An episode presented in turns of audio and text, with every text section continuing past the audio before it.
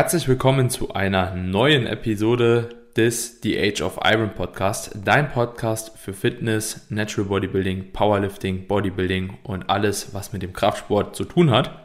In der heutigen Episode habe ich mal wieder einen Coach mit am Start, einen Online-Coach, und zwar den Tobias Kurz. Zusammen mit dem Tobi habe ich schon den ein oder anderen Podcast bei Chris damals aufgenommen, Coaches Corner Podcast. Ich glaube, es war aus einer Episode wurden damals drei.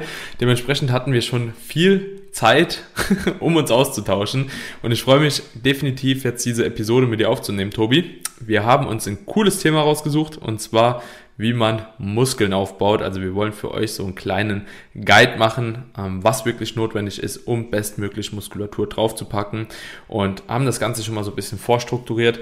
Aber für alle, die dich noch nicht kennen, Tobi, kannst du dich ja gerne kurz mal noch vorstellen, wer du bist, was du machst, wo du herkommst und jo, wie es dir aktuell geht. Ja, gerne, Daniel. Also erstmal vielen Dank für die Einladung. Freut mich sehr, hier zu sein. Und äh, ja, schauen wir mal, dass wir heute schnell durchkommen. Ich erinnere mich noch an die Coaches Corner. Das waren ja wirklich Schlachten, die da geschlagen wurden. Ja. Ich, weiß, ich glaube, sechs oder sieben Stunden in drei Episoden. Ja, kommen wir heute das ein bisschen strukturierter durchbekommen. Also ja, mein Name ist Tobias Kurz. Ähm, ich bin 28 und mache Bodybuilding seit ich 18 bin. Bin 2018 gestartet bei der GNBF, damals stabil letzter geworden im Leichtgewicht. Dann ja später nochmal mit mit Coach, mit dem Valentin Tambosi. Der eine oder andere wird ihn auch hier vom Podcast sicherlich kennen. Äh, seitdem mein Coach und bin dann äh, ja, ein bisschen erfolgreicher, äh, zumindest Vierter geworden, auch im Leichtgewicht. Und jetzt mache ich eine längere Offseason, deswegen vielleicht passt das Thema auch ganz gut. Du hast ja auch eine längere Offseason jetzt mhm. aktuell gezwungenermaßen. Ich mache dann ja. auch vier Jahre von 19 bis 23 und ja, und dann mal hoffen, dass das dann ähm, etwas kompetitiver ist, das Ganze. Nachdem wir letztes Mal einfach Beine mhm. und Rücken sehr defizitär waren. Und das braucht halt einfach ein bisschen Zeit, deswegen ja. vier Jahre. Und genau, ansonsten bin ich ähm, hauptberuflich ja Personal Trainer, beziehungsweise mittlerweile eigentlich nur noch Online-Coach. Und ja, wie gesagt, mache das hauptberuflich. Und ähm, ansonsten, ja, Eat, Sleep, Train, Coach. Das, Klassiker. Ja, der Klassiker. was, was man halt so macht, ne, als Natural Bodybuilder und Online-Coach. Was man halt so macht, ja. Ja. Tobi, mir ist gerade eingefallen, wir hatten ja auch bei euch auf dem Podcast, haben wir ja schon mal eine Episode auch abgedreht zum Thema Bodybuilding. Äh, Men's Bodybuilding war das auch so die Klasse einfach mal so ein bisschen beschrieben, was im genau. äh, Bodybuilding notwendig ist. Das Ganze kann ich auch mal in die Shownotes packen auf jeden Fall. Also wenn euch das interessiert, ähm, da haben wir eine äh, Episode drüber gemacht, über das Posing, über ja, auch wie man sich einfach zu präsentieren hat in dieser Klasse. Ähm, genau. Ist ziemlich cool geworden, war auch eine relativ lange Episode, fällt mir gerade ein.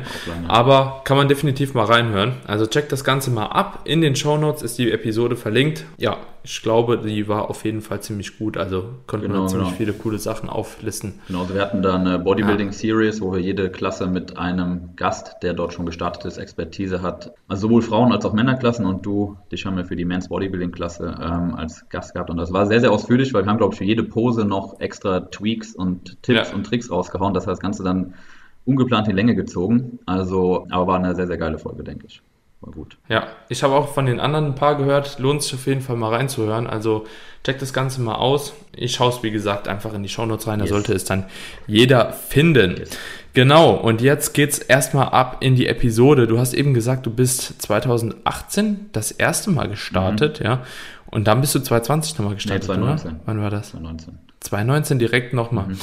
Ja, okay. Äh, aber schon crazy eigentlich der Sprung von 2018 auf 2019, dann von letzten. Im Leichtgewicht ist ja normalerweise auch immer relativ dicht besetzte Klasse, ne? Ja, genau. Also ja. dazu vielleicht, also 2018 bin ich quasi ohne Coach gestartet und die Wettkampfvorbereitung waren 13 Wochen und ich wusste damals gar nichts so richtig von Natural Bodybuilding Szene oder Intelligent Strength, hatte auch noch gar kein Instagram so richtig. Also ich war wirklich nur hier bei uns im Dorf so in meinem Film drin und wusste auch gar nicht, was geht so richtig ab im Natural Bodybuilding Game und habe so gedacht, okay, du bist total krass und du bist total hart und das wird total geil. Und dein Posing ist voll am Start. Hat sich herausgestellt, als ich da stand, nichts von dem entsprach der Wahrheit und äh, ja, Muskulosität war nicht am Start, Härte war auch überhaupt nicht, also indiskutabel und das Posing war ich einfach null vorbereitet und als ich da stand, hat mich einfach erschlagen auf der Bühne der Moment. Und bin dann ja stabil letzter geworden, war einfach froh, als ich von der Bühne runter war, so war ein äh, ungeiles Erlebnis. Und das war der, der erste und auch der einzige Wettkampf dieser Saison. Und da habe ich mir gesagt, okay, fuck, das können wir nicht so stehen lassen. Und dann habe ich mir kurz halt drauf, dann war ich bei einem Seminar von Valentin und dem Andi Pürzel, der hat in Essen ein kleines Seminar gegeben. Mhm. und dann habe ich den Valentin gefragt, angehauen und habe mir dann einen Platz bei ihm gesichert. Und haben dann mit Prepstart 2019 dann das Coaching begonnen und ja, das war etwas ganz anderes. Ne? Also zum einen mhm. habe ich als Coach viel gelernt, aber auch als Athlet, habe dann nebenbei mein Online-Coaching aufgebaut, das deutlich professionalisiert und das war eine ganz andere Nummer. Ne? Also am Ende war ich, hätte ich da auch nichts gewinnen können, weil die Beine waren einfach zu dünn und der Rücken war nicht so, äh, nicht so gut. Hm. Ähm, aber ich bin dann trotzdem Vierter geworden in derselben Klasse ein Jahr später. Gut, kann man natürlich nicht jetzt so 100% vergleichen, weil sind natürlich andere Leute, aber trotzdem war ich dann im hm. Finale und unter den Besten, wo ich vorher halt indiskutabel letzter war. Das heißt, innerhalb von einem Jahr war das schon ein guter Fortschritt. Und das, obwohl ich eigentlich nur auf Prep war die ganze Zeit, war auch muskeltechnisch hm. ein guter Fortschritt. Und ja, dann jetzt wusste ich halt genau, okay, warum hat es dann, auch wenn man alles richtig macht, gescheitert und es war einfach Muskelmasse, vor allem im Bein und im Rücken und das ist halt ein längeres Projekt und ich muss sagen, da ich 2018 und 2019 gestartet bin, dieses Jahr hätte ich jetzt nicht so den Spirit gehabt, das Ganze durchzuziehen, ne? weil mhm. ich 2018 wusste ich gar nicht, was geht ab, vor 2019 wusste ich auch nicht, was geht richtig ab, jetzt weiß ich halt, was mich da erwartet und deswegen habe ich da deutlich mehr Respekt vor und jetzt aktuell fehlt mir der Spirit, so eine Prep einfach 100% durchzuziehen. Und ich denke, das muss man haben.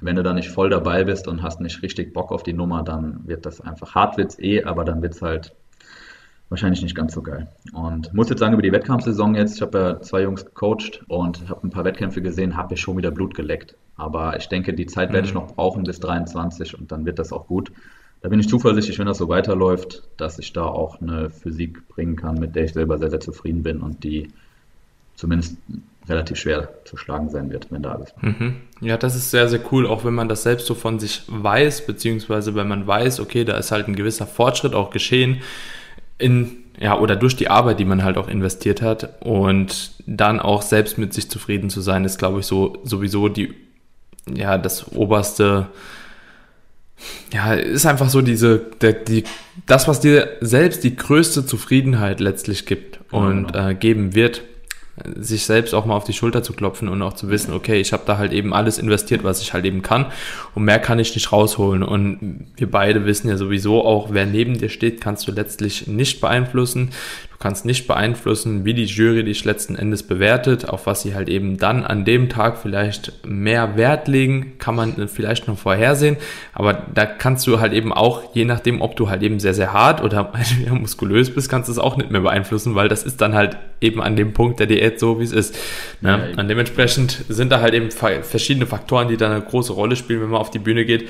Aber extrem geil zu hören, dass du es geschafft hast, innerhalb von einem Jahr, obwohl du gerade gesagt hast, du warst sehr, sehr viel auf Diät, in der Zeit trotzdem Muskulatur draufgepackt hast. Und tatsächlich habe ich auch selbst das Gefühl gehabt, damals von 2016 auf 2017, dass ich auch nochmal meine Physik etwas verbessern konnte. Es war jetzt nicht mehr so ultimativ, also ich hatte halt eben auch 2016 schon ein paar Stärken, 2017 konnte ich dann die Beine nochmal ein bisschen nachziehen, war immer noch zu schwach, aber es ist auf jeden Fall möglich, auch in einem kurzen Zeitraum da gewisse optische Unterschiede zu erzeugen, die man dann letzten Endes auf der Bühne auch wirklich sieht. Wenn wir jetzt mal reingehen in die Thematik und zwar mit dem, ja, womit starten wir? Wir können eigentlich mit Ernährung, oder nee, wir starten mal mit Training. Nee, wir starten mit Ernährung. Ernährung ist eigentlich cool. dann gehen wir einfach mal rein und zwar ist das erste oder die erste Frage, die ich an dich hätte, wie definiert man überhaupt sein Ziel in der Offseason? Also wonach sollte sich das Ziel eigentlich so richten? Ja, kannst einfach mal so ein bisschen was dazu sagen, was so hinsichtlich Muskelaufbau einfach wichtig ist, vielleicht auch nochmal auf kurze Zeitspannen eingehen von einer, so einer Improvement Season oder allgemein vom Muskelaufbau, ja. was da realistisch ist und einfach mal ein paar Informationen diesbezüglich also, raushauen. Ich denke, da muss man unterscheiden, von wem wir reden, ob das jetzt, also wenn wir jetzt wirklich von Bodybuilding-Athleten sprechen, dann ist da sicherlich ein Unterschied, okay, wie fortgeschritten, wie alt ist derjenige und hat er schon eine Saison hinter sich oder nicht. Ich denke, wenn du deine erste Saison hinter dir hast, dann ist es den meisten relativ klar, was die Stärken, was die Schwächen sind, was da schiefgelaufen ist und äh, was verbessert werden muss. Dann weiß man eigentlich in der Regel, okay, das muss besser werden. Posing, Härte und sowas, das kannst du dann in der Improvement Season natürlich nicht verbessern, aber halt eben Schwächen ausbessern. Ja, das heißt, da kann man dann schon mal einen Fokus drauf legen und da eben das Trainingsprogramm und das ganze Mindset darauf einstellen, dass man in diesen Einheiten eben, wenn diese Muskelgruppen dran sind, besonders daran arbeitet. Ansonsten natürlich, wenn wir gerade jetzt jüngere Athleten haben, ist halt meistens das Ziel, okay, der ganze Körper muss einfach wachsen. Ja, vielleicht hat man noch eine Stärke oder eine Schwäche, die kann man dann vielleicht ein bisschen auch noch mit einberechnen, aber dann ist vielleicht das Ziel overall, da muss einfach mehr drauf. Ja, also bei mir ist es jetzt so, es war halt nicht, nicht proportional. Also mein Schultergürtel, Brust, Trizeps, Arme waren relativ gut ausgeprägt und Beine und Rücken einfach überhaupt nicht. Und deswegen haben wir jetzt eigentlich seit Ende der Prep, habe ich einmal die Woche Brust trainiert und zweimal Rücken, zweimal Beine. So roundabout mhm. in sieben oder acht Tagen und bin auch die Bein- und Rückeneinheiten ganz anders angegangen. Also da war auch eine ganz andere Intensität drin, sodass man halt langsam aufholt. Ne? Wenn jetzt bei jemandem das nicht so extrem ist wie bei mir, dann muss man vielleicht gar nicht so einen extremen Ansatz fahren, sondern kann einfach einen kleineren Fokus legen. Ja, also ähm, da ist, denke ich, die Frage, was will man und wo, wo steht man und wie sah das am Ende aus? Also das ist wie immer individuell, mhm. wie man, wie man ja. dann die Zielsetzung ähm, hat. Ne? Mhm. Ja, ja, definitiv. Und kannst du vielleicht jemandem so eine kleine Entscheidungshilfe schon mal mitgehen? Ähm, weil das ist eine Frage, die ich persönlich sehr, sehr oft bekomme. Ja, Daniel, sollte ich jetzt Muskeln aufbauen oder sollte ich Fett verlieren? Was sind so Entscheidungskriterien, dass man jetzt sagen kann, okay, vielleicht eignet sich Muskelaufbau gerade für dich ein bisschen mehr, vielleicht ein bisschen mehr Fettverlust. Und man muss ja natürlich sagen, je nachdem, wie fortgeschritten auch ein Athlet oder Athletin ist, ähm, kann natürlich auch beides geschehen. Sprich, sehen wir an deinem Beispiel 2018 auf 2019 Muskulatur draufgepackt und halt eben trotzdem wahrscheinlich leaner geworden, letztlich in einem kurzen Zeitraum. Aber wenn wir jetzt einfach mal ein oberstes Ziel definieren und das ist halt entweder Muskelaufbau oder Fettverlust, woran, was sind so Entscheidungskriterien, die man da halt eben sich ranziehen sollte, um dann letzten Endes auch sich im Klaren zu werden, was besser ist für einen in der Situation? Also ich denke, da ist halt immer noch dieses, dieser Mythos, sage ich mal, der sich irgendwie so wacker hält, dass man in einem Defizit keine Muskulatur aufbauen kann ich glaube, der liegt dieser Frage oftmals zugrunde, weil man denkt, okay, wenn ich jetzt Diät mache, dann pausiert für diese Zeit der Muskelaufbau. Und das ist in den allermeisten Fällen völliger ja. Quatsch. Also selbst jemand, der so fortgeschritten ist wie du oder sagen wir mal auch, keine Ahnung, Patrick Teutsch oder so, wenn der eine Diät macht, dann macht er auch noch eine Zeit lang mhm. Fortschritte und kann noch Muskulatur aufbauen. Natürlich nicht in so einer schnellen Progressionsrate, wie wenn du einen Überschuss oder auf Haltungskalorien bist. Das heißt, je höher das Defizit ist, desto eher wird die Muskelaufbaurate, die Progressionsrate irgendwie gedrosselt. Aber das heißt ja nicht, dass sie, sobald ich 100 Kalorien in Defizit bin, zack, kann ich keine Muskeln mehr aufbauen. Und das haben, glaube ich, viele Leute nicht verstanden, weil auch dieser Mythos, du kannst nur im Überschuss aufbauen, sich irgendwie immer noch sehr, sehr wacker hält, was ich äh, fatal finde. Und also ein Fettverlust schließt ja nicht unbedingt den Muskelaufbau aus. Und die meisten Leute auch wenn sie fortgeschrittener sind, das ist meine Erfahrung sowohl bei mir, also auch den Cut, den ich letztes Jahr gemacht habe, da habe ich auch noch Fortschritt gemacht, eigentlich komplett durch zwölf Wochen und ich habe da über zehn Kilo verloren. Ähm, also auch, das war eine aggressive Rate of Loss und ich konnte trotzdem Fortschritt machen. Und das für die meisten mhm. Leute, außer in Extremsituationen, denke ich, macht das, kannst du trotzdem Muskulatur aufbauen. Also eine Extremsituation ist jetzt, wenn du einfach extrem lean bist oder wenn du extrem viel Stress hast oder wenn du extrem fortgeschritten bist, dann wird es halt eben schwierig, in einem Defizit noch weiter wirklich Muskulatur aufzubauen. Aber diese Extremsituation, ja. da kommen die meisten Leute gar nicht rein und müssen sich darüber keine Gedanken machen. Man muss ja natürlich bewusst sein, okay, wenn ich jetzt Fett verliere, dann werde ich wahrscheinlich nicht so schnell Muskeln aufbauen, aber du kannst trotzdem noch für diese Zeit Muskeln aufbauen und davor und danach halt eben sehr, sehr effektiv. Mhm. Das heißt, ich ja. würde das einfach daran festmachen, wie hoch ist mein Körperfettanteil. Und das ist ja auch eine individuelle Sache. Und zum einen objektiv, also es gibt einfach einen Körperfettanteil, wenn man sagt, okay, beim Mann irgendwie 25 Prozent, da kann man wahrscheinlich bei den meisten sagen, da wird es vielleicht bald mal Zeit für einen Cut.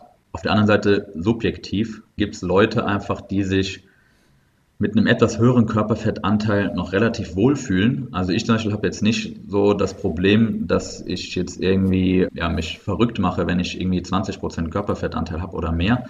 Es gibt aber auch viele Leute, die, wenn sie zu weich werden in der, in der, in der Improvement Season, sich verrückt machen, sich nicht mehr wohlfühlen, sich Gedanken machen, sich mehr gerne im Spiegel sehen, dass dann alles Stressfaktoren sind, die dazu führen, dass man den Prozess nicht mehr so ja, lieben kann, sage ich mal, und nicht mehr so dahinter steht und sich immer Gedanken macht, seine Makros vielleicht nicht voll macht und, und, und. Das heißt, das, da habe ich auch verschiedene Kunden, du sicherlich auch, wo du sagst, ha, da könnte man jetzt eigentlich noch zwei Monate in der Offseason bleiben, aber wo sagst, okay, vielleicht bei dieser Person aufgrund von persönlichen Präferenzen machen wir jetzt lieber jetzt den Cut, damit derjenige sich besser fühlt. Das heißt, auch das immer ganz individuell und sicherlich auch abhängig vom, vom, vom Fortschrittslevel. Also, ja, wenn jetzt du 25% KFA hast, sieht das immer noch aus äh, nach Training und Muskelaufbau. Wenn jetzt jemand, der kaum Muskeln hat, 25% KFA hat, dann sieht das halt eher mhm. bescheiden, bescheiden aus. Ja.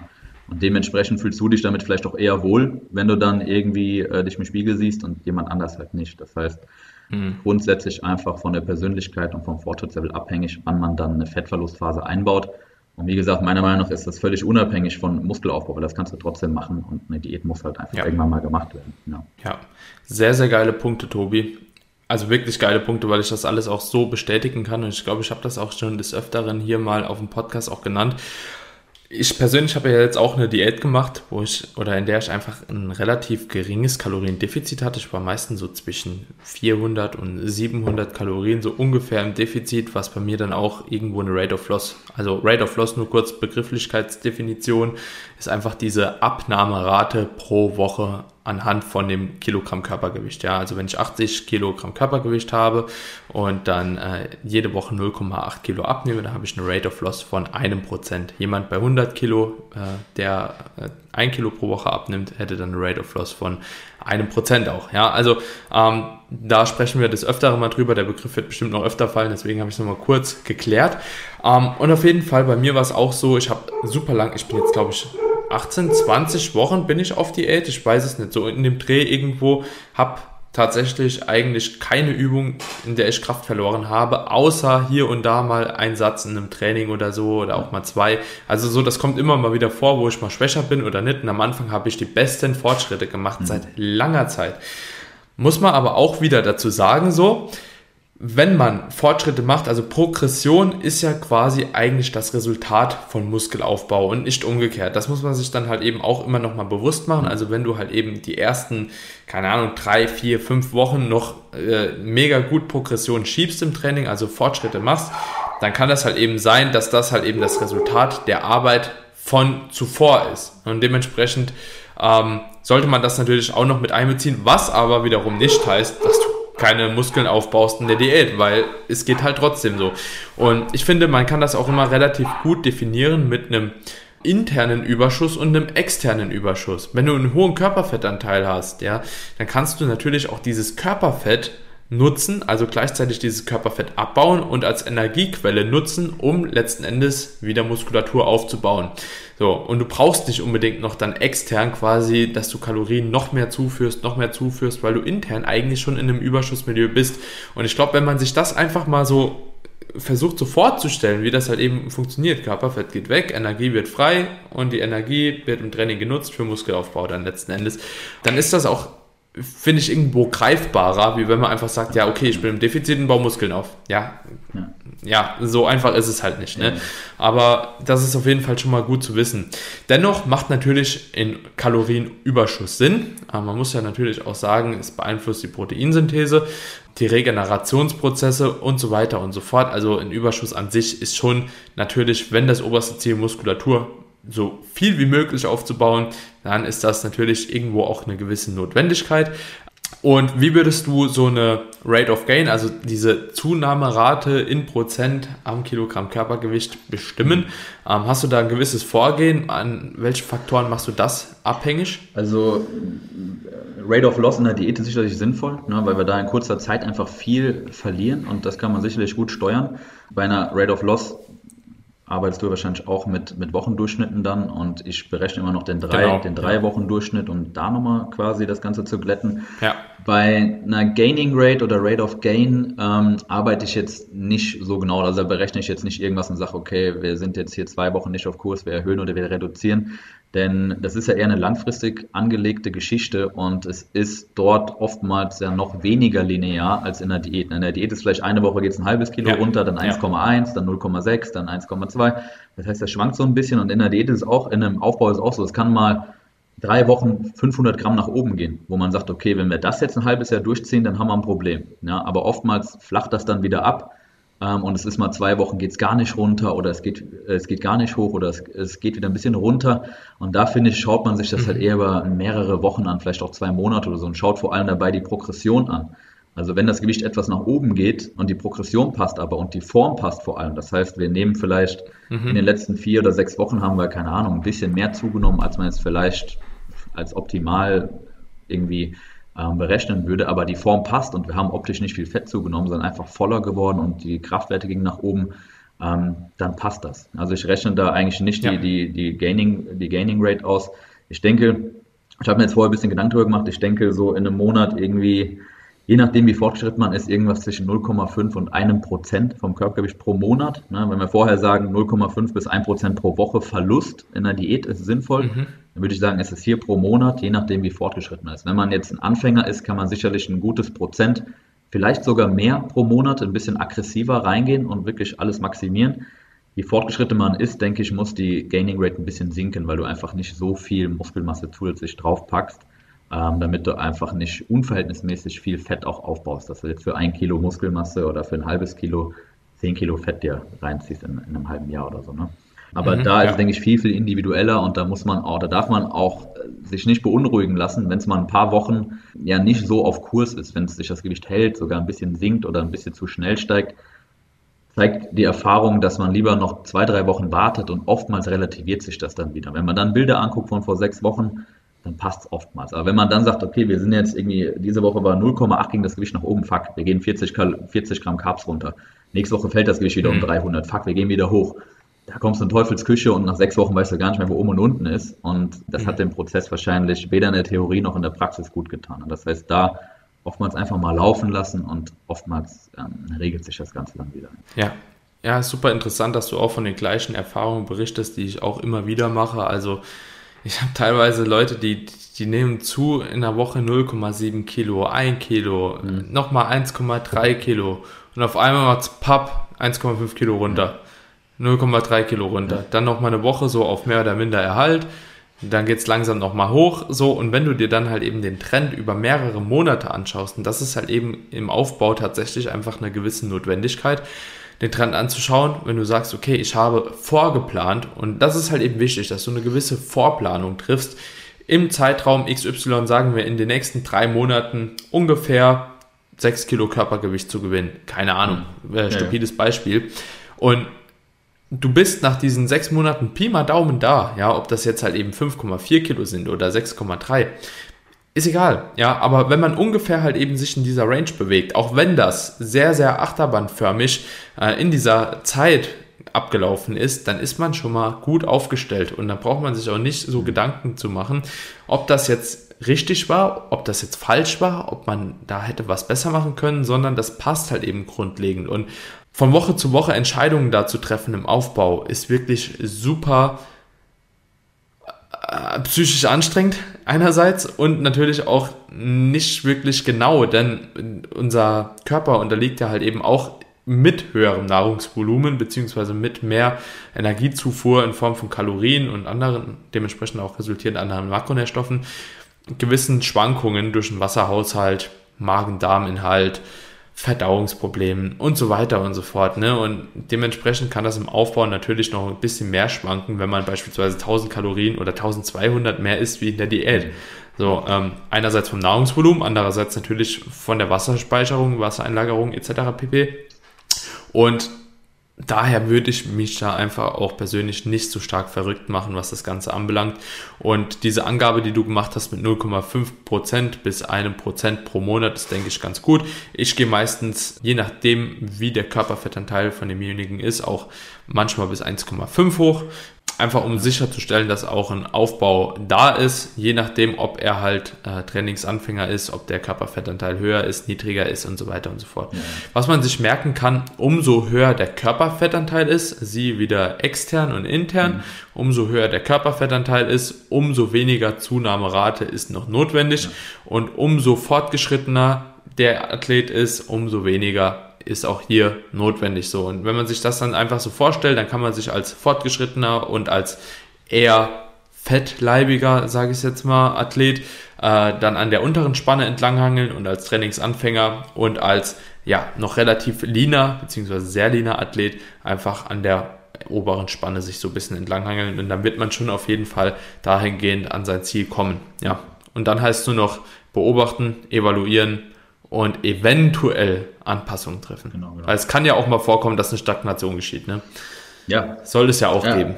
Gehört ja auch dazu. Also es ist halt so, der Muskelaufbau, es ist ja, wenn du jetzt langfristig bist, keine Ahnung, wenn du 100 Gramm die Woche an Muskelaufbau hast, ne, das ist ja schon teilweise, da ist ja schon eine, gut, eine gute Rate, sagen wir mal. Und das ist halt so wenig und ja, teilweise definitiv. ist es so, dass eine Schwankung von einem Prozent von einem Tag auf den nächsten einfach nichts Ungewöhnliches ist. Also ich sehe es immer wieder, dass jetzt irgendjemand, der 70 Kilo wiegt, wiegt den einen, den einen Tag wiegt er irgendwie 71,1 und am nächsten 70,5. Das ist einfach ein Prozent. Und mhm. am nächsten Tag ist es wieder drüber. Also das schwankt schnell mal ein, vielleicht sogar mehr Prozent.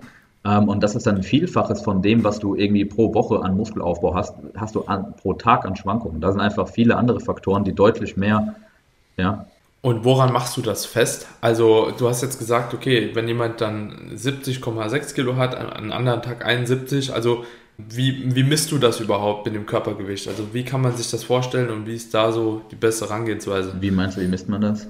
Also also hast du, hast du gewisse Daten, wo du dir dann immer wieder das Körpergewicht aufschreibst äh, und das dann miteinander vergleichst oder wie gehst du da vor mit deinen Klienten? Also ich meine jetzt einfach, wenn es von einem Tag auf den nächsten, ich, also ich lasse von meinen Klienten jeden Tag das Körpergewicht morgens nach dem Aufstehen halt tracken. Also das meinst du, okay. War jetzt viel einfacher als ich. Ich dachte, du das Wort. Mhm.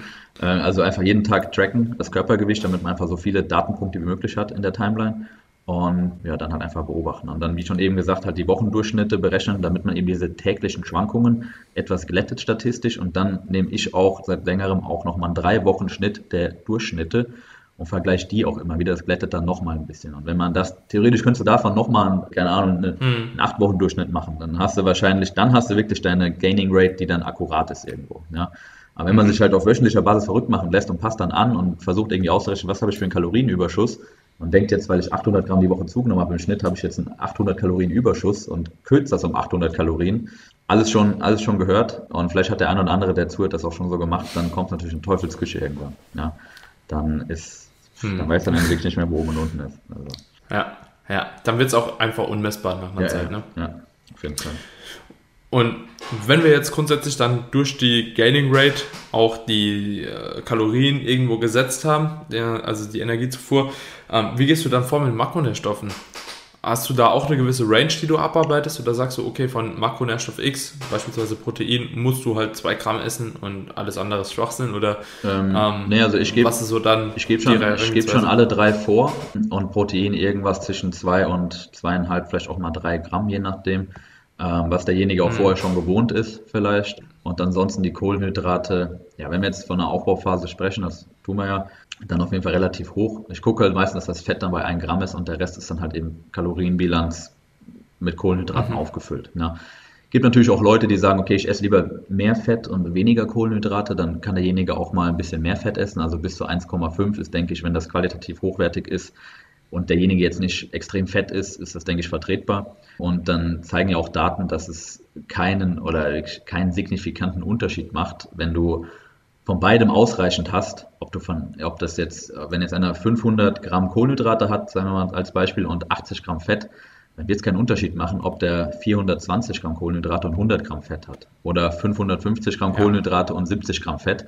Das ist dann eher Präferenzsache. Du hast von beiden mehr als genug und das wird jetzt keinen Unterschied machen. Und wenn du dich damit besser fühlst, wenn du sagst, ey, ich esse lieber Lebensmittel und, und ich esse lieber ein bisschen mehr Fett, das passt mir besser für die Verdauung, für meine Regeneration, für weiß ich nicht, dann hast du davon einen Vorteil, der mehr als, der auf jeden Fall signifikant ist, denke ich. Und ähm, mhm. in der Diät ist es natürlich anders. Da sollte man schauen, dass man das, ja. da hat das vielleicht eher eine, eine, eine Relevanz, äh, weil wir da eher schon in Extremwerte reingehen dann. Also wenn du dann High Fett machst mit 100 Gramm Fett und hast aber nur noch 30 Gramm Kohlenhydrate oder 50, dann ist es wahrscheinlich mies. Genauso wenn du 250 mhm. Gramm Kohlenhydrate hast, hast du nur 20 Gramm Fett. Das ist dann halt auch kritisch. Mhm. Ne? Aber in der Aufbauphase haben wir ja. von beiden mehr als genug und da ist dann einfach Präferenz irgendwo. Da kann man mal ein bisschen schieben. Also wenn dann jemand sagt, ich komme damit ja. besser zurecht, dann machen wir das auch so einfach. Ne? Mhm, ja, vollkommen. Und auch hier wieder kann man sich auch wieder das Ganze so als Range vorstellen. Also ich finde es immer sehr, sehr angenehm, auch in Ranges zu arbeiten. Ich sage auch meinen Klienten und Klientinnen meistens so, wenn ich halt beispielsweise 230 Gramm Protein vorgebe, hast halt eben auch eine Range so von 20 Gramm nach oben und nach unten und meistens positioniere ich mich dann eigentlich in der Mitte so. Ne? Mhm. Ich bin ein Freund tatsächlich immer diese 2,2 Gramm Protein pro Kilogramm Körpergewicht anzustreben. Einfach aus dem Grund, weil das so diese obere Spanne ist, wo man halt eben sagt, die Proteinsynthese wird dahingehend maximiert und darüber hinaus hast du jetzt nicht mehr unbedingt einen Vorteil. Deswegen ähm, lieber immer ein bisschen mehr als ein bisschen weniger, gerade so bei Protein, da bin ich einfach ein Freund von. Ja, und ja, Protein geht halt immer so und es ermöglicht halt eben beispielsweise auch vielen Leuten einfach Protein-Feedings einfacher zu handhaben. In dem Sinne, dass sie halt eben dann nicht schauen müssen, okay, hier cutte ich halt eben so viel Protein und da wird ja auch meistens dann viel verrückt gemacht und viel gerechnet und ja, okay, da muss ich aber so und so viel Leucin in meine Mahlzeit packen, da kann ich das Lebensmittel nicht mehr essen. Deswegen sage ich meistens so, ey, ess einfach ein bisschen mehr davon, ne? Also 10 Gramm mehr Proteinpulver so haben noch keinen umgebracht, ja.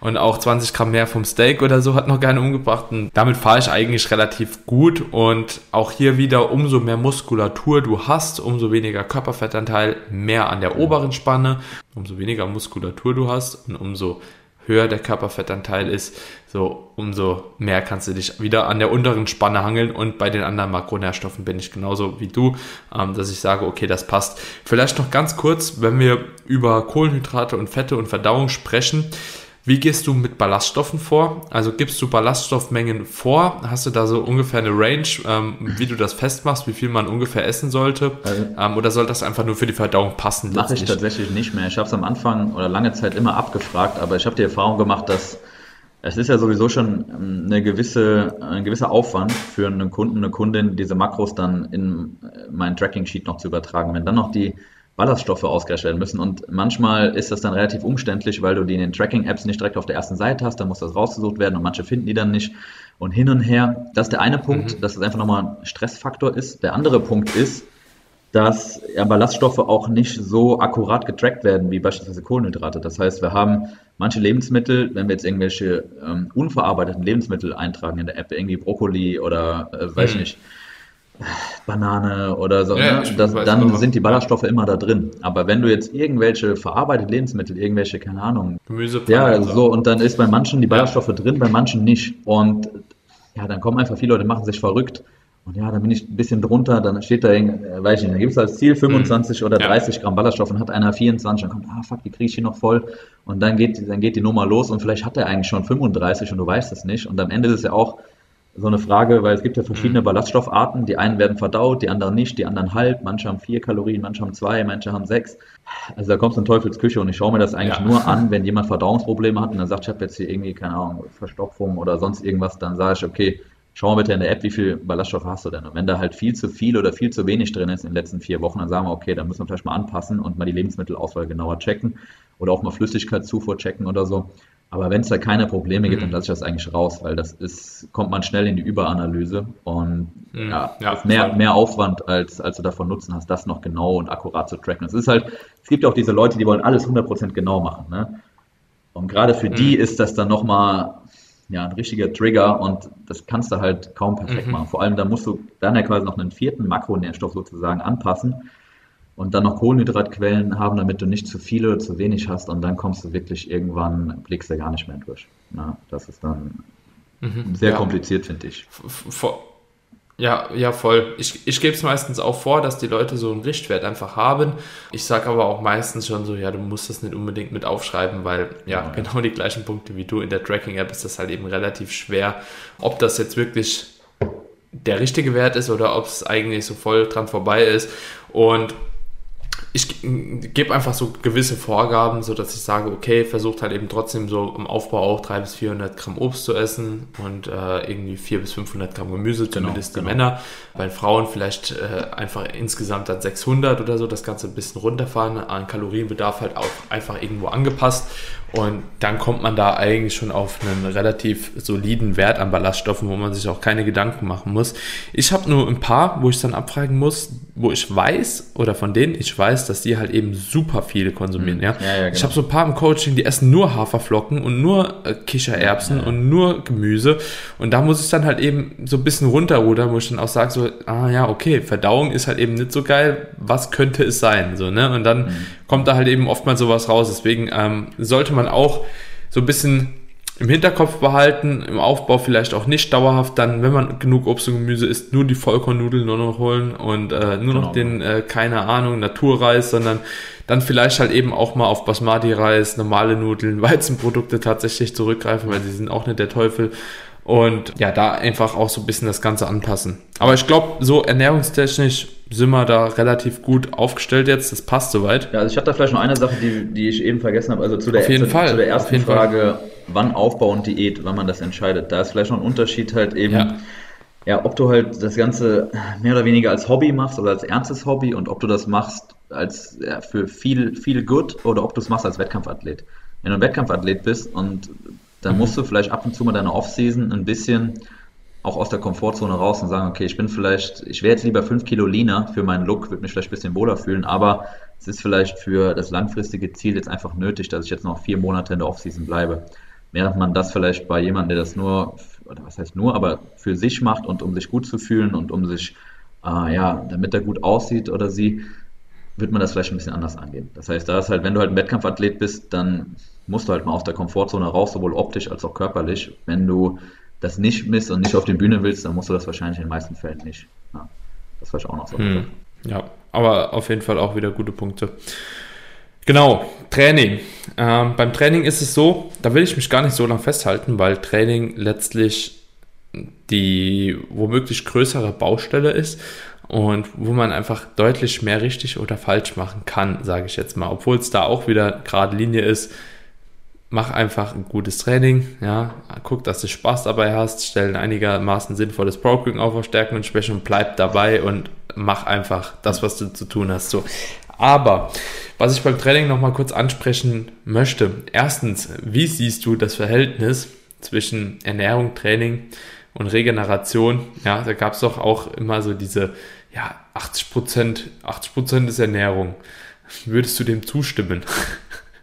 Nee, also da habe ich schon mich öfter drüber aufgeregt. Also ich finde, alles drei ist wichtig, vor allem wenn man es langfristig betrachtet, aber ich finde, wenn eins das Wichtige ist, dann ist das das Training. Also 100 Prozent. Und mit diesem ja. Ernährung ist 70, Training ist 30. Wer sich sowas einredet, das sieht man oftmals auch im Training, wie dann trainiert wird. Und natürlich ist in der Diät ist die Ernährung das Wichtigste, weil da halt dann für den kurzfristigen, kurzfristigen optischen ja. Verbesserung ist natürlich das Defizit wichtig. Aber Langfristig, auch mittelfristig ist einfach das Training das Allerwichtigste. Hier wird der Stimulus gesetzt, hier machst du halt langfristig einen Unterschied, hier musst du wirklich an deine Grenzen gehen und einfach alles rausholen und Ernährung ist halt, ja, ja also ich finde halt Ernährung relativ. Ich finde Ernährung nicht ja, schwer. Ja, ich finde Ernährung ist mhm. re relativ also, hart. Also das ist so, dass, wenn du ja. die Basics drin hast, okay, ist alles eingestellt, passt so. Aber das Training ist halt viel, viel interessanter, viel, viel komplexer, viel, viel spezifischer viel, viel anfälliger und auch eine Persönlichkeitsfrage und, und, und. Und da wird halt einfach der Unterschied gemacht. Und wenn du ja. dir einredest, Training ist nur 30 Prozent und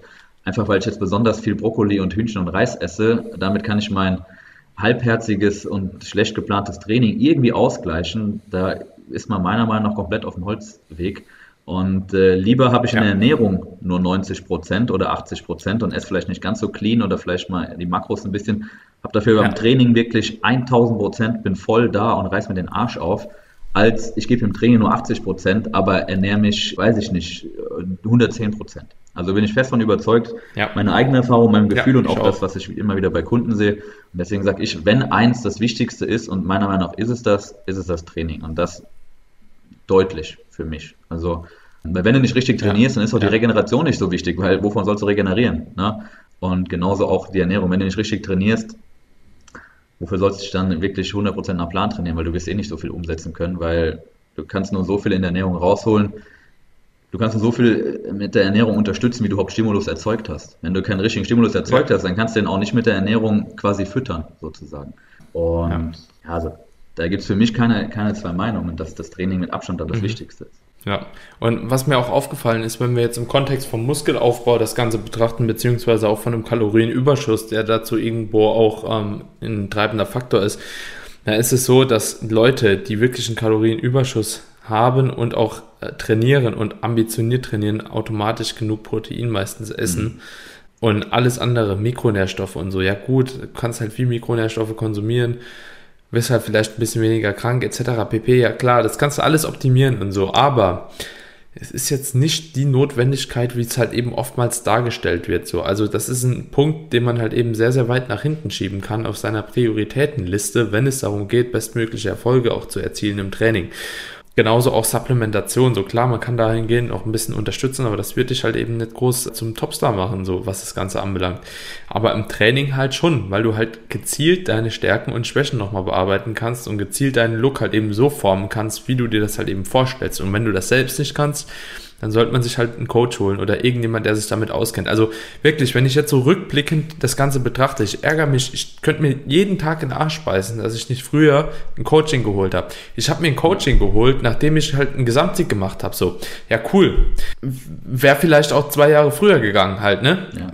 Also, wenn man das so ist, ist für mich auch, also ja, für mich auch der größte, einfach der Zeit, größte Fehler. Wenn ich jetzt sehe, was ich seit ich selber gecoacht werde für einen Fortschritt mache, habe ich vorher in acht Jahren nicht gemacht. Und das ist jetzt, also das ist einfach ein Vielfaches schneller, weil es einfach eine ganz andere, eine ganz andere Herangehensweise an die ganze Geschichte ist. Ne? Und bei mir war es halt auch das Training. Ich habe halt früher hart trainiert und so von dem, was ich dachte, habe ich alles gegeben im Training. Wenn ich jetzt zurückgucke, war das weder gezielt noch wirklich hart und auch nicht äh, wirklich, also es waren nicht mal 80 Prozent, was man hätte rausholen können. Ja. Und da habe, also meine Ernährung, ja, das habe ich natürlich auch noch ein bisschen besser strukturiert, aber das hat jetzt nichts mit dem Coaching unbedingt zu tun. Das kommt einfach über die ja. Jahre, über die Routine.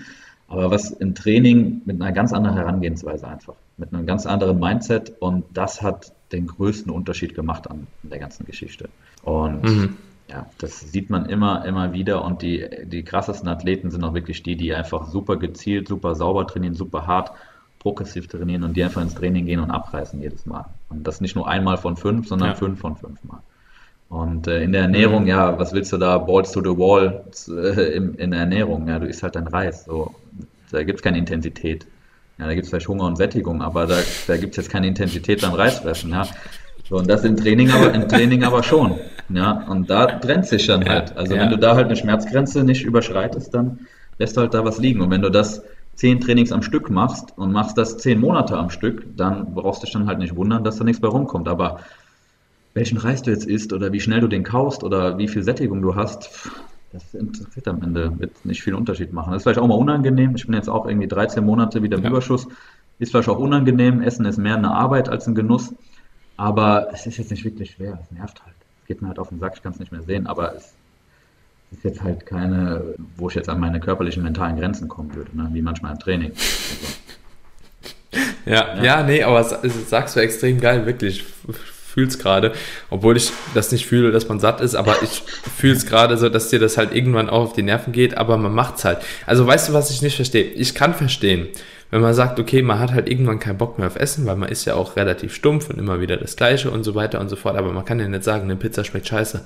So, weißt du, da fängt es halt eben schon an, so bei mir, wo ich dann denke, so, ja gut, äh, ich glaube, du stellst dich halt auch gerade so ein bisschen an, weil Essen ist eigentlich immer ein Genuss, so wenn du das Richtige isst, ja, ja. und auch das gut verteilst. Also du kannst das über den Tag halt eben so clever verteilen, dass es halt eigentlich immer geht. Und ich sag mal so, wenn du halt eben auswärts essen gehst und holst dir eine Pizza oder so oder ein Döner oder ein Burger oder was weiß ich, da kann man ja nicht sagen, das schmeckt halt eben nicht. Also es schmeckt trotzdem so, nur man will halt eben nicht mehr die Mengen, die man halt eben vielleicht nach einer Diät halt essen wollen würde. So, ja. Ja, und da macht es auch nochmal einen Unterschied, wie viel du isst. Ne? Also wenn mir jemand mit 3000 Kalorien sagt, so, er packt sein Essen nicht so, dann, ja gut. hast ein Problem. Also wirklich, dann hast du ein Problem. So, das, das ist halt mehr, also sagen wir mal, ja. nochmal, da vielleicht letzter Satz dazu, die Sache mit der Ernährung ist halt eher eine Sache von Strukturierung, Organisation und Lebensmittelauswahl und sich einfach mal Gedanken machen und genau. ein bisschen smart genau. da dran gehen. Und Training ist halt wirklich klar, auch Gedanken machen, smart rangehen, strukturieren, Planung, aber dann halt auch einfach wirklich draufgehen. Und diese Komponente mhm. hast du in der Ernährung halt nicht. So, ja. Und das wenn das halt fehlt und du sagst, okay, das waren null Reps in Reserve, obwohl es eigentlich vier waren an der Beinpresse, ja, dann wird es halt schwierig irgendwo. Ja, ja definitiv. Ja. Und wo würdest du die, den Unterschied vielleicht machen? Oder gibt es da eine Abgrenzung? Weil wir eben schon gesagt haben, bei der Ernährung gibt es eigentlich gar nicht so wirklich eine Abgrenzung, dass wenn man jetzt okay sagt, man geht auf Diät, so dass man da halt keine Muskulatur mehr aufbauen kann. Jetzt haben wir im Kontext vom Muskelaufbau das gleiche auch im Training wahrscheinlich relativ ähnlich. Also würdest du auch nicht sagen, so dass das Training sich zwischen Diät und Aufbau groß unterscheiden sollte? Oder hast du also, da so ein paar Punkte, wo du sagst, okay, da vielleicht doch schon eher? Also grundsätzlich nicht. Also vom System her jetzt nicht. Ich bin auch ähm, ein Freund davon, wenn jetzt jemand einen Plan noch nicht so lange hat und wir haben jetzt ein paar Zyklen im Aufbau gemacht und es steht eine Diät an, dass man das Programm auch erstmal so lässt, einfach für die Vergleichbarkeit. Ja, äh, damit man einfach trotzdem mhm. so hart trainiert, wie man kann und einfach die Vergleichbarkeit gegeben ist. Man muss dann halt eben, also vom System her würde ich grundsätzlich nicht sagen, da trainieren wir jetzt anders. Man muss sich natürlich bewusst sein, dass man nicht die regenerativen Kapazitäten hat und man vielleicht ein bisschen ja, vielleicht das Volumen eventuell ein bisschen reduzieren muss, vielleicht in den Mainlifts, ähm, um die zentrale Erschöpfung ein bisschen im Blick zu behalten, dass man vielleicht, wenn man vorher einen Zyklus acht Wochen gemacht hat, den vielleicht nur auf sechs oder sieben Wochen machen kann mit voller Intensität. Äh, das muss man sich, denke ich, bewusst sein. Aber ansonsten würde ich grundsätzlich nicht viel daran ändern. Also was die Übungsauswahl angeht, was die mhm. Wiederholungsbereiche angeht, ja. Also es halten sich immer noch so Sachen wie äh, hohe Wiederholungen für Definition, ja. Also finde ich Wahnsinn. So, also da, hm. also verrückt. Das, das Schlimme ist, Tobi, du, du, trainierst ja relativ viel auch zu Hause und relativ in deinem gewohnten Umfeld. Ja. Ich auch. Ich bin immer wieder schockiert, wenn ich in große Studios gehe. Ja. Ja. Was da alles falsch gemacht wird, ist der absolute Oberhammer. Ja, also das sieht man. Also Einmal volle Palette, ja, wirklich. Ja. Einmal volle Palette. Alles, alles, durch. Das ist schon äh, sehr interessant. Also ich meine, es gibt ja wirklich Informationen und manchmal denke ich mir, also diese Ausführung, da gibt es kein YouTube-Video zu. Also es gibt schon YouTube-Videos, wo falsche Ausführung gezeigt wird, aber zu manchen Ausführungen, da, da gibt es einfach kein Video. So, also da fragt man sich, wie das, wie das passieren kann. Ja. Ja. Ich gehe halt meistens so um 10, 11 Uhr morgens, da ist es relativ leer, aber ich bin früher auch wirklich abends gegangen und dann war das Gym voll. Und das war wirklich teilweise, ähm, wenn ich daran jetzt zurückdenke, immer ein bisschen abenteuerlich dann. Ja. Also ich meine, klar, man muss natürlich auch sagen, hat, jeder hat mal angefangen, ja. Ich bin da jetzt auch nicht so, dass ich reingehe und sage, ah, was sind das alles jetzt äh, hier für Idioten, keine Ahnung oder was, ne? Aber es sind teilweise Leute, die auch schon lange trainieren und wo du einfach siehst, okay, er ist jetzt eigentlich kein Anfänger mehr von der Zeit, die er trainiert, der ist schon länger da und trotzdem ist das einfach teilweise katastrophal, wie dann trainiert wird. Ne? Also wenn jetzt mhm. jemand ein paar Monate erst da ist, alles cool. Ja, also ähm, ich habe, wenn ich meine ersten Trainings dran denke, ciao. Aber ähm, manche Leute ziehen das einfach zehn Jahre durch oder so. Ja, hm. ja das ist schon wild. das ist, ist schon sehr wild. Also ich gehe grundsätzlich aber auch genauso vor wie du, dass ich erstmal so das Programm gleich lasse und ich glaube, mit Trainingsprogramm an sich hast du auch gemeint, den Trainingssplit, die Pausentage, mhm. das Volumen etc. pp. Also alles, wie es erstmal ja. so ist. Und dann im Nachgang vielleicht ein bisschen nachjustiere, aber tatsächlich dauert das meistens auch schon relativ lang und ist auch schon mit einer relativ großen Gewichtsabnahme dann letztlich verbunden. Genau, genau. Wenn ich mal da so in Zahlen spreche, Pi mal Daumen, nach den ersten 10% Körperfett, mhm. die man dann verliert, so fangen so oftmals die ersten Symptome an, wo man sagt, okay, ja, ob ich das jetzt noch so weiter regeneriere, weiß ich mhm. nicht. Hast du das Gefühl, dass sich tatsächlich auch so Muskelkaterprozesse etc. pp. auch die Regeneration overall ähm, Diät und Aufbau unterscheidet? Also was ich auf jeden Fall. Bei dir selbst und auch bei, bei, bei Klienten, vielleicht was du da mal in der Vergangenheit beobachtet hast? Also Muskelkater ist jetzt schwierig. Ja, das äh, fluktuiert ja eh immer so ein bisschen. Also zum einen, ne, wie lange macht man den mhm. Trainingsplan schon? Wie lange ist der Zyklus dran? Nach einem Deload sicherlich immer ein bisschen mehr. Je länger der Plan dran ist, ein bisschen weniger. Und vielleicht kann man, also wenn du halt vollere Glykogenspeicher hast, weil du genügend Kohlenhydrate hast, dann ist auf jeden Fall der Pump in der Regel deutlich intensiver und das Training wird vielleicht auch härter und effektiver wahrgenommen. Ne? Wenn es das vielleicht auch gar nicht ist. Also Pump ist jetzt nicht, ist schon ein wichtiger Indikator, vielleicht nicht das, der wichtigste, den wir haben. Das heißt, das mhm. variiert natürlich ganz einfach, weil wir weniger Kohlenhydrate in Glykogenspeichern haben. Muskelkater müsste ich jetzt, weiß ich, weiß ich jetzt nicht, könnte man vermuten, dass vielleicht ein bisschen weniger ist, eben auch weil man vielleicht etwas weniger intensiv trainieren kann, vielleicht nicht die Kapazitäten hat, um da irgendwie voll zu feuern, nervensystemtechnisch. Mhm. Ähm, aber das weiß ich jetzt müsste ich jetzt, äh, ich jetzt nicht genauer, habe ich jetzt keine Daten zu, äh, zu Muskelkater. Auch wenn ich ihn abfrage, also ich frage das jede Woche immer ab, ob es da mhm. irgendwelche Ausreißer nach, nach oben gab, aber da Diät mhm. induziert, wüsste ich jetzt nicht unbedingt.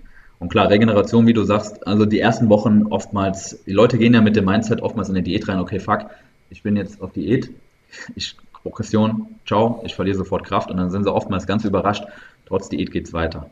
Und dann sagst du ja klar, also mhm. du bist ja jetzt auch erst, wir haben ein halbes Kilo verloren erst, ne, du hast jetzt immer noch genügend Kalorien, du bist auch noch, hast noch genügend Körperfett, ja, wie du auch eben erklärt hast, ähm, da kann der mhm. Körper einfach noch genügend Energie nehmen und das eben auch ausgleichen. Je länger man drin ist, desto eher zerrt das natürlich. Und dann irgendwann gehen halt in der Regel erstmal Drückbewegungen, werden dann sehr, sehr hart. Dann irgendwann kommen irgendwelche Beinübungen und am Ende kommen Zugbewegungen, so in der Regel, das ist meine Erfahrung, mhm. ähm, die dann erstmal die Progression ein bisschen abflacht, dann vielleicht Stagnation und wenn es ganz krass und ganz tief geht, vielleicht auch mal eine Regression teilweise. Wobei ich sagen muss, das habe ich selbst in der Prep kaum gehabt. Also da war natürlich die Drückbewegung irgendwann regressiv, aber ansonsten vieles war stagnativ oder leicht progressiv sogar. Und das halt in einer Extremsituation. Also mhm. bis auf so ein paar Ausnahmen mhm. kann man da auch noch in der Regel progressiv trainieren. Ne? Ich finde das so krass, ne? Das ist bei mir halt gar nicht. Also bei mir ist so am Schluss schon schon starke Regression. Also muss ich sagen, vielleicht auch jetzt bei mir selbst, weil ich halt eben so lange, lange Zeit auch immer versucht habe, so mein gleiches Trainingspensum in der Diät aufrecht zu erhalten und das einfach auch regenerativ nicht mehr möglich war, ähm, das aufrecht zu halten, so, wo dann einfach Lifts technisch schlechter wurden und ich dann dahingehend einfach mhm. so das Gewicht ähm, ja, runterziehen musste oder so, aber was man da halt eben auch immer im Hinterkopf behalten muss, du verlierst natürlich auch Körpermasse und Stabilität ja. dadurch ja, und äh, gewinnst teilweise auch an Bewegungsumfang, äh, beispielsweise bei der Benchpress, bei der Genau, beim Squat oder so. Ja, wenn du einfach halt ein bisschen weniger Fett an Hams hast, ein bisschen weniger an Waden, der Gürtel sitzt vielleicht nicht mehr so fest und du bewegst dann halt gleiche Gewichte oder machst ein bis zwei Wiederholungen weniger, dann steht das halt eben noch voll ja im Einklang eigentlich mit der Situation und da muss man auch nicht unbedingt von ausgehen, dass man halt Muskulatur tatsächlich eingebüßt hat so ja. ähm, und damit tröste ich mich dann immer noch mal selbst so ein bisschen, weil ja ich denke es ist so wie ähm, ähnlich wie mit dem Volumen, ne? Wenn du so ein umgedrehtes U hast oder ja, so du hast am Anfang vielleicht ein bisschen mehr Muskelaufbau und am Ende ein bisschen mehr Abbau. In der Mitte hast du halt eben diese, diesen Erhalt genau. einfach. Genau. Ne? Und ich glaube, am Ende des Tages äh, kommst du mit gleich viel Muskelmasse dann am Ziel an, wie du auch wahrscheinlich gestartet bist. Ja. So. Ob das jetzt genau so ist oder so, das wird sich auch nochmal individuell unterscheiden, auch wie hart du im Training reingehen kannst, wie hart du pushen musst und so weiter und so fort. Aber ja, grundsätzlich glaube ich, dass im Muskelaufbau auf jeden Fall, da bin ich mittlerweile tatsächlich auch relativ großer Überzeugung, doch mehr Volumen auch bewältigt werden kann, wie wenn man schon lange im Defizit ist. Ähm, ich habe einfach das Gefühl, dass der da halt eben auch verschiedene Faktoren mit einspielen, beispielsweise so der Schlaf, der im Aufbau einfach auch ein bisschen länger ist, wahrscheinlich qualitativer ist. Ja. Dann natürlich auch, also weil Schlaf wird ja auch nochmal beeinflusst durch äh, Kohlenhydratmenge, durch äh, allgemeines Stressmanagement und so weiter und so fort. Und das ähm, Stresslevel mit Cortisol etc. pp, das steigt halt eben schon an, na, Diäten. Das ist im Aufbau halt eben tendenziell ein bisschen weniger.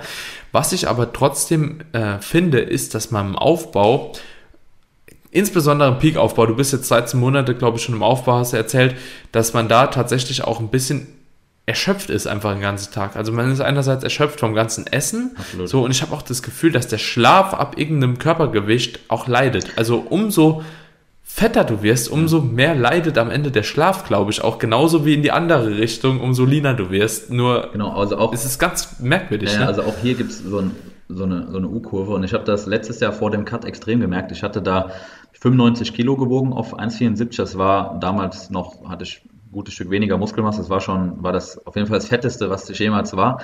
Und es war dann wirklich die letzten Wochen so, dass ich zwischen zwei Sätzen Beinpresse wirklich fast eine Viertelstunde pausieren musste, weil ich einfach, also ich war komplett im Eimer ähm, und es war wirklich ganz übel. Also die Sessions haben sich so lange gezogen, weil ich einfach mit, mit der Regeneration, mit dieser Intra-Session-Regeneration nicht mehr hinterherkam und ich kardiovaskulär durch diesen hohen Körperfettanteil einfach richtig, richtig fertig war irgendwie. Und als ich die ersten fünf Kilo runter hatte, oder lass es sogar drei oder vier gewesen sein, so nach, den, nach dem ersten Monat, haben sich meine Pausenzeiten enorm verkürzt. Ja, also ohne das und die und es konnte weiter progressiv trainiert werden. Also auch da gibt es dann, das ist dann auch so eine Sache, wo man sich dann Gedanken drüber machen muss. Zum einen natürlich der Look. Also für mich war das damals noch okay. Ich war damit jetzt okay. Es hat mich jetzt nicht gestresst oder so, war mir peinlich oder so.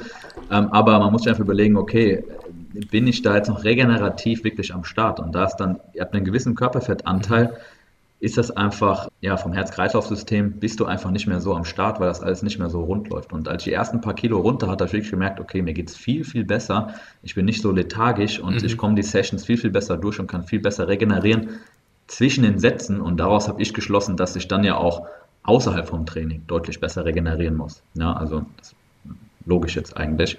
Ähm, das heißt, auch da natürlich, wenn du einen super niedrigen Körperfettanteil hast, ist es irgendwann auch wieder, dann brauchst du auch längere Pausen, weil du einfach komplett im Eimer bist. Und dann ist auch jeder Schritt tut weh, einfach weil du einfach keinen, weil der Körper keinen Bock hat. Aber wenn du halt ultra schwer bist, dann ist es halt auch wieder so eine Lethargie. Das ist zwar eine andere Lethargie, aber trotzdem ist das kein Extrem ist da irgendwo dann gut. Je eher du ins Extrem kommst auf beiden ja, Seiten, ja, ja. desto eher sind diese, äh, an, diese Erscheinungen, was die Regeneration angeht, auch wieder. Und die sind dann relativ ähnlich. Und ich muss auch sagen, dass der Schlaf auch sich in diesen ersten vier Wochen deutlich verbessert hat, einfach. Äh, zumindest die, die, Schla crazy, die, ne? Schlafqualität. Ne? Ja, also es ist wirklich sehr, sehr auffällig gewesen. Ja. Und seitdem ich das auch immer wieder bei mir selbst so evaluiere, weil ich glaube, an mir selbst hat man immer so die, die, die, beste Referenz eigentlich, weil ich halt genau weiß, wie ich mich fühle in dem Moment.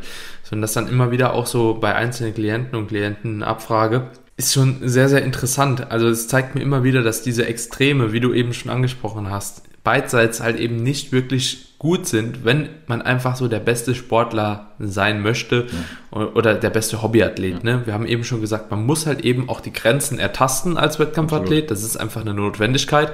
Aber wenn ich Hobbyathlet wäre, würde ich weder mich in zu hohen Körperfettanteil mhm. pushen und auch absolut nicht in zu niedrigen. Also so, ich würde mich wahrscheinlich tatsächlich immer so zwischen 10 und 20 Prozent halten. Ja, so, safe. weder hoch noch runter, wenn man da einfach tatsächlich, oder die meisten, mhm. ja, wie wir eben schon gesagt haben, Body-Set-Point-Theorie und so, zumindest die meisten relativ gut ausgeklungen ja. sind oder ausgewogen. Genau.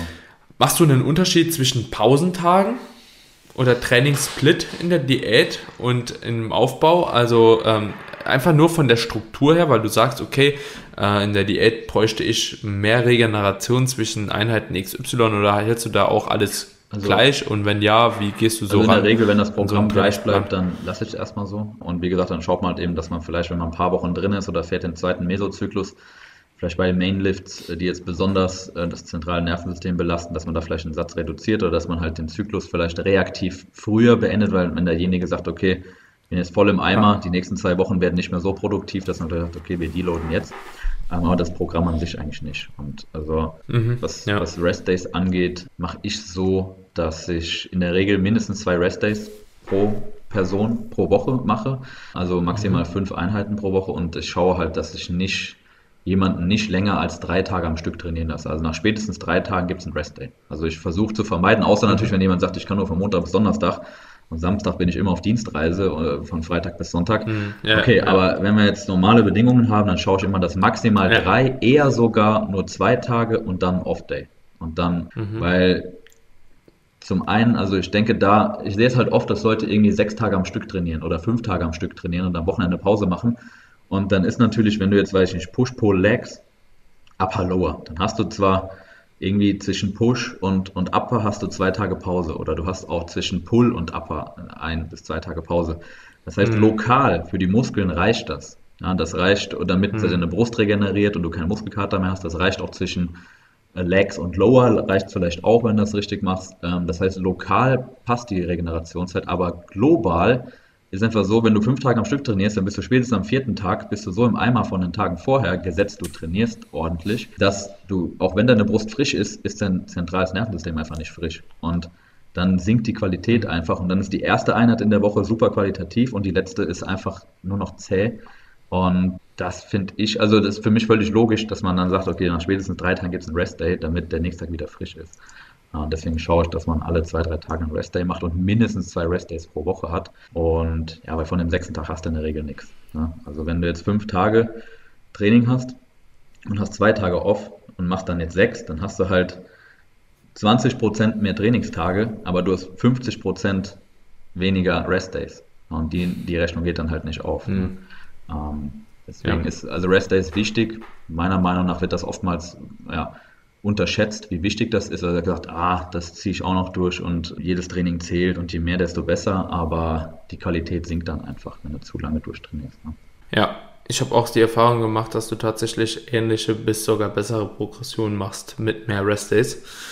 Ja. Ich weiß nicht, ob du das auch so beobachtet hast. Und was mir halt eben dahingehend auch immer auffällt, beziehungsweise was da auch so ein bisschen, glaube ich, der Trugschluss ist, diese äh, Frequenz von zwei pro Woche. Mhm.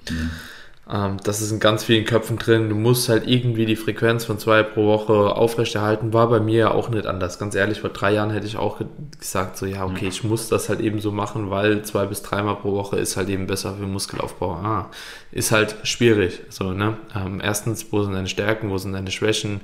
äh, welche Übungen nutzt du und so weiter und so fort. Also da kommen halt eben viele Punkte mit rein. Ich glaube auch hier, dass man wieder sagen kann, okay, fortgeschrittenere Athleten profitieren tatsächlich mehr von Pausentagen und Anfänger eher weniger, beziehungsweise Ah, es geht ja irgendwo so ein bisschen auch einher mit den Trainingsgewichten, die man bewegt und mit der Art und Weise, wie man in einen Satz reingeht. Und ich glaube einfach, dass halt eben, wenn jemand halt eben sehr, sehr fortgeschritten ist, da einfach auch ein bisschen mehr Pause und mehr Abstand braucht, um halt eben das zentrale Nervensystem halt eben nicht komplett äh, eskalieren zu lassen. Also ja. jemand, der halt ein Anfänger ist, der hat halt noch nicht die Fähigkeit, so viel Schaden anzurichten. Also wenn du jetzt mit 40 Kilo Bankdrücken machst, und das halt noch nicht so kontrolliert und gehst halt nicht wirklich 100% ans Muskelversagen, dann kannst du auch fünf oder sechs Mal, dann kannst du vielleicht auch vier Tage am Stück durchtrainieren, weil du wirst das zentrale Nervensystem nicht so ja. an seine natürlichen Grenzen bringen, ähm, wie jemand jetzt wie du oder auch wie ich, die jetzt schon länger trainieren, progressiv trainieren, in vielen Übungen hohe Gewichte ähm, teilweise bewegen, wo, ähm, wo du einfach sehr, sehr viel Schaden anrichtest. Also wenn ich einen Beintag habe, danach habe ich eigentlich immer einen Rest Day, weil selbst ein Schulter- und Arme-Tag danach. Also ich bin an diesem Rest-Day oftmals richtig im Eimer. Also selbst wenn ich Schulter und Arme trainieren würde, das wäre halt richtig zäh. Ich hätte gar keinen Bock ins Gym zu gehen. Und deswegen, also wenn ich jetzt bei dem aktuellen Plan, was ich habe, theoretisch von dem Split-Tape würde es gehen, dass ich fünf Tage am Stück durchtrainiere. Aber ich mache es halt auf sieben Tage. Das heißt, zwei Tage off, dann drei Tage off. Und theoretisch könnte ich das von den Lokalen, äh, könnte ich das machen, dass ich fünf Tage am Stück durchtrainiere, aber ich wäre spätestens am vierten Tag komplett im Eimer. Also das hätte einfach keinen Sinn. Und da muss man sich einfach ja. bewusst werden, okay, wie viel Schaden kann ich anrichten in einer Einheit, wie kontrolliert, wie schwer trainiere ich und wie sehr ist meine globale Auslastung eigentlich. Und das mhm. merkt man ja auch in der Regel. Also, ne? Ja. Genau. Also bei, bei, bei mir ist auch ganz witzig, äh, ich habe ein gutes Beispiel jetzt auch einfach so anekdotisch von mir selbst. Ich bin jetzt nach zwei Jahren, glaube ich, von drei On, ein Off, drei On, ein Off. Erstmal in einem Push-Pull-Format, dann, also Push-Ganzkörper, Pull-Ganzkörper, hatte ich trotzdem drei Tage immer und dann Repeat. Mhm. Dann bin ich auf dem Push-Pull-Legs mit Full-Body-Pull immer trotzdem drei Tage on, ein Tag off. Und jetzt bin ich bei Legs, off, push, pull GK, off, Legs, off, push, pull GK, off. also ich ja, bin ja.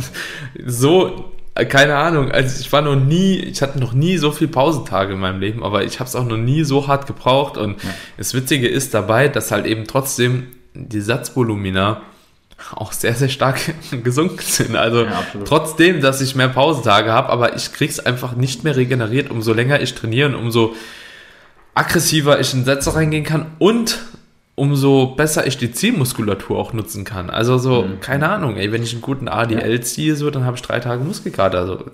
Ja, also auch hier gibt es einfach diese, so. die, diese U-Kurve. Und es wurde ja, lange Zeit ist ja so der, der Stand der Wissenschaft so gewesen, ja, je mehr Volumen, desto besser und beziehungsweise je fortgeschrittener du bist, desto mehr Volumen brauchst du. Ja, und dann gab es irgendwie so, dass irgendwelche super fortgeschrittenen Athleten haben dann super viel Volumen geballert, aber ich glaube, das ist bis zu einem gewissen Punkt, stimmt das auch. Das heißt, wenn du ein kompletter Anfänger bist, dann brauchst du keine 20 äh, Sätze Rücken die Woche, dann reicht wahrscheinlich auf 8, damit du Fortschritt machst. Und dann brauchst du wahrscheinlich ja. nach einem halben Jahr 12 und dann brauchst du irgendwann 20.